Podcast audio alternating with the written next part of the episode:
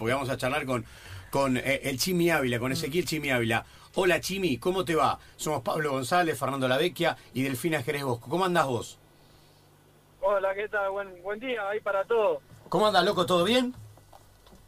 Bien, bien, acá ya regresando a casa después del- de la mañana completa en rehabilitación. ¿Cómo está esa rehabilitación? A ver, por si alguno no sabe, el Chimi es el ex jugador de San Lorenzo que se fue a jugar al fútbol español, que hace poco sonó como posible refuerzo del Barcelona, pensando en, la ausencia y la lesión de Suárez, y en el medio te rompe los ligamentos cruzados, Chimi. ¿Cómo está eso? No, bueno, lo estoy, lo estoy tomando como un obstáculo más en la carrera, un, un aprendizaje. La verdad que esta lesión, si uno es fuerte de la cabeza, lo supera rápido. Eh, Chimi, contemos un poco tu historia. Eh, te fuiste en, en silencio, eh, te metiste en el fútbol español en primera división, en, Huesca, un equipo recientemente ascendido. Te, fue muy bien, tanto es así que fuiste comprado por Osasuna y, y ahora, eh, bueno, ahora te frenaste un poco por este tema de la lesión, pero estabas para dar otro salto. Se te dio todo muy rápido, ¿no?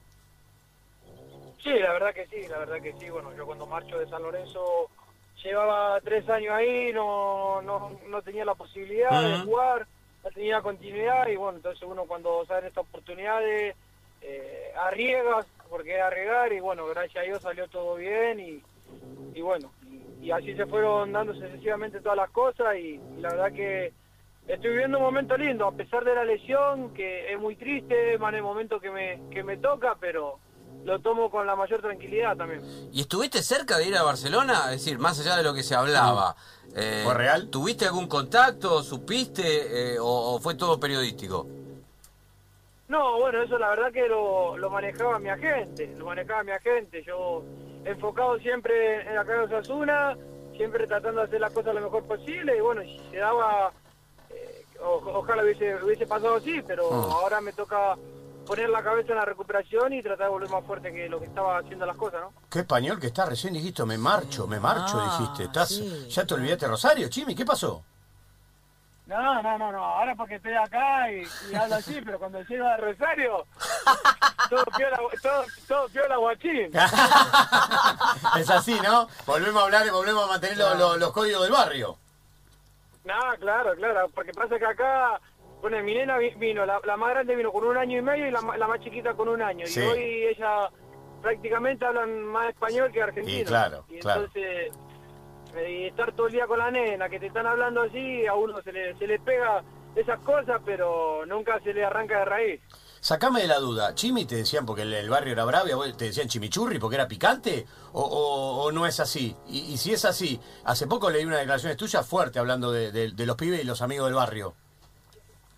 Sí, la verdad que el documental que va a salir a, eh, el Robinson es, es muy lindo porque bueno, yo hablo con la con la mayor sinceridad, con la verdad, o como puedo ser, esto como puede salir, que me sal- salgo siendo juzgado o como salgo como un ejemplo. Yo Mirá. traté de hacer las cosas de, de mayor ejemplo posible, pero para tratar de hablar siempre con la verdad y, y decir las cosas como sucedieron. Hmm. ¿Me explico? Sí, sí, Sí, sí, sí, perfecto. claro. ¿El barrio era en Palme Graneros? Claro, en Palme Granero. Y yo, yo trato de hablar reflejándome en una persona que, que, que cambió y, y tratar de decirle a los chicos que sí se puede. Eh, y, demostrarle que yo he estado en lo más profundo y, y hoy, gracias a Dios, mi vida cambió. Chimi, ¿cómo andás? Delfina te habla. Eh, ¿Tenés redes sociales? Eh, Supongo alguna red social tendrás.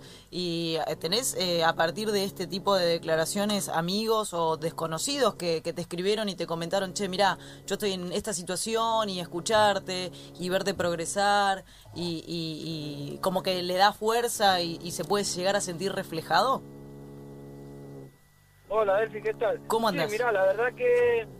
La verdad que sí, me escriben muchos chicos, muchos chicos de Argentina me escriben, eh, no tengo Facebook, pero tengo Instagram, tengo Sí. Twitter y la verdad que muchos chicos me escriben y, y hoy a, a mí me pone contento que los chicos me usen eh, como un ejemplo Ah. de, Sí. de superación más que nada, de superación.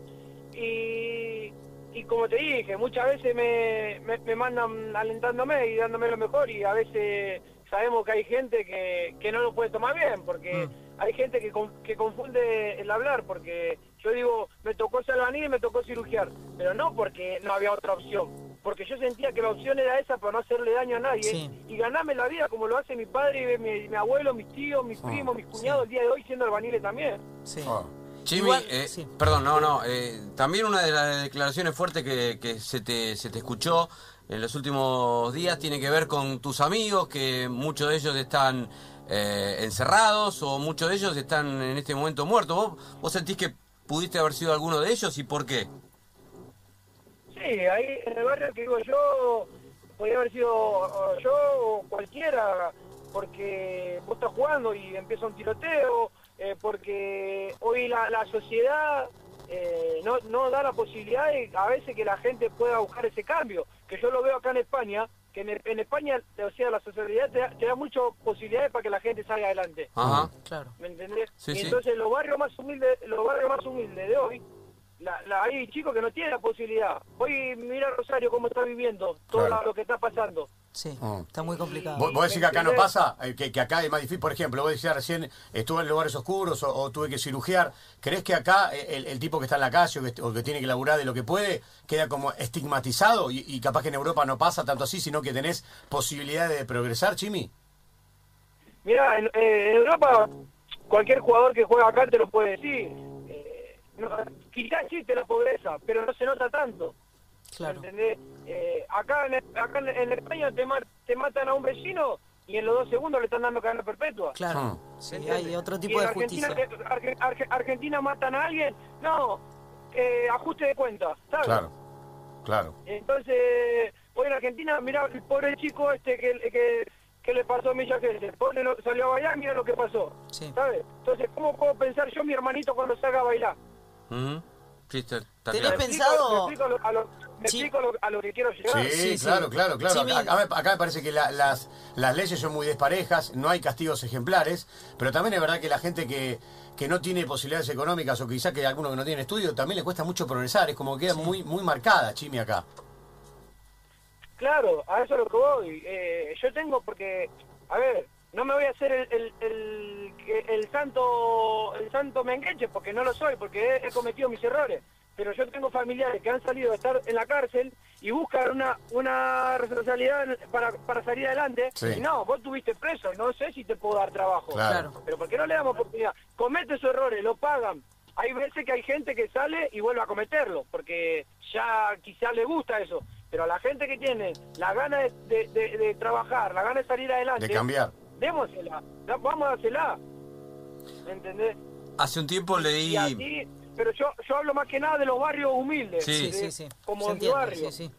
Eh, Chimi, hace un tiempo leí un poco de tu historia, que la verdad que es una historia de vida muy rica, eh, y tengo entendido que también en algún punto supiste cambiar o, o- o pudiste cambiar desde algo que personalmente te pasó, que tuviste algún problemita con tu, con tu nena y todo, y, y a partir de eso te cambió la cabeza. Sí, yo me, yo me, me volví muy creyente cuando pasó lo de mi hija, me volví muy creyente y, y yo le he pedido tanto a Dios, como hablábamos con mi mujer, si, si nos regalaste una hija tan hermosa, no la quita ahora, Hmm. ¿sabes? Entonces, entonces uno, uno se da cuenta que Dios pone un propósito y, y te pone algo como decir, bueno, yo te voy a dar una oportunidad, pero date cuenta que te estoy queriendo despertar de las cosas que estás haciendo mal. Ajá. Ah. Y, y entonces yo traté de buscar el cambio y, gracias a Dios lo conseguí. Dijiste esta frase vos, Chimi, algo así como, eh, me arrodillé en la punta de la cama, empecé a llorar, le dije a Dios, si salvás a mi hija voy a cambiar la vida, ¿es así? de la mano con mi mujer, de la mano de mi mujer, me arrodillé en la punta de la cama y le dije, si yo si yo he hecho un mal o, o- o haya hecho otra cosa, no, no lo hice con la intención de lastimar a nadie, solo Ah. de, de- de ganarme la vida. Yo fui mal juzgado, en el club que pertenecía fui mal juzgado, gracias a Dios la, eh, la, la, la, la ley comprobó lo contrario y, y hoy yo tengo certificado que todo lo que se me hizo fue en mano porque no nada fue como sucedió. Eh, ¿En dónde, Chimi? Perdona, hoy- no- no sabemos eso. ¿No podés contar? Cuando yo tuve dos años, dos años sin jugar a fútbol en tiro federal, Ah, en Rosario. Ok. Claro. Y, y a mí a mí se me acusaba en todo lado, la gente salió acusándome que es un ladrón, que es un delincuente, que, que le robó al propio club. Ah, ¿sabes? Y, y, y, y a mí, a mí como, la, el- todos los jueces aprobaron que era mentira, que yo no estaba en ese momento, que yo no era. ¿Y pero quién me recupera los dos Claro. años, los dos años de carrera que perdí yo? Mm. La- las cosas que pasé yo.